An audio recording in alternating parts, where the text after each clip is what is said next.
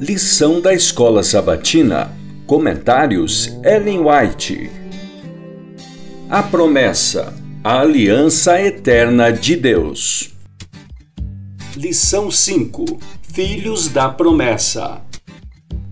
Segunda, 26 de abril. A promessa do Messias, parte 1.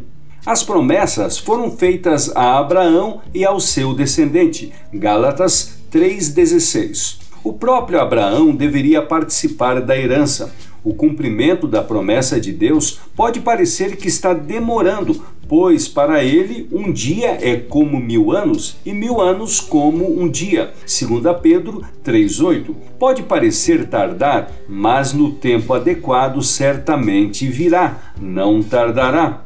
Abacuque 2,3 a dádiva a Abraão e sua descendência incluirá não simplesmente a região de Canaã, mas a terra toda. Assim, disse o apóstolo, não foi por intermédio da lei que a Abraão ou a sua descendência coube a promessa de ser herdeiro do mundo, e sim mediante a justiça da fé. Romanos 4:13. E a Bíblia claramente ensina que as promessas feitas a Abraão devem se cumprir por meio de Cristo.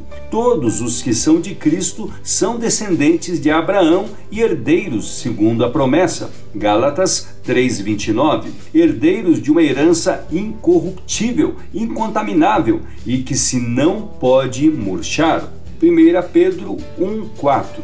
Ou seja, a terra livre da maldição do pecado pois o reino e o domínio e a majestade dos reinos debaixo de todo o céu serão dados ao povo dos santos do Altíssimo. Daniel 7:27. E os mansos herdarão a terra e se deleitarão na abundância de paz. Salmos 37:11. Patriarcas e Profetas, página 170.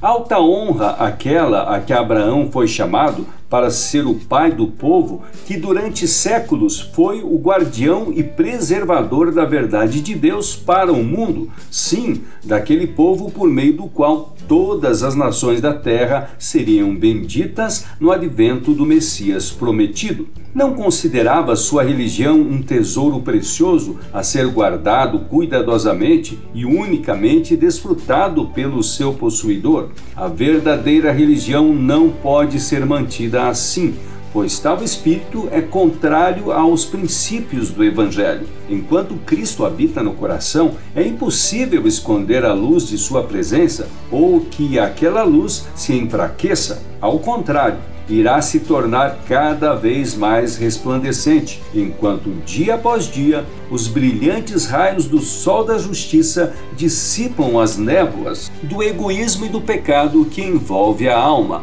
A maravilhosa graça de Deus, página 54.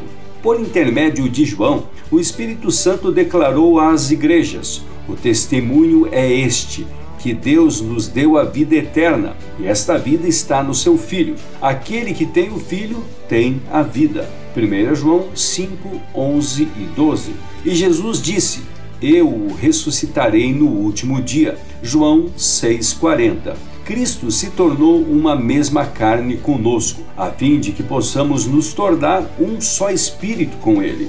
É por essa união que ressurgiremos do sepulcro, não somente como manifestação do poder de Cristo, mas porque, mediante a fé, sua vida se tornou nossa. Os que veem a Jesus em seu verdadeiro caráter e o recebem no coração têm vida eterna. É por meio do Espírito que Cristo habita em nós. E o Espírito de Deus, recebido no coração pela fé, é o princípio da vida eterna.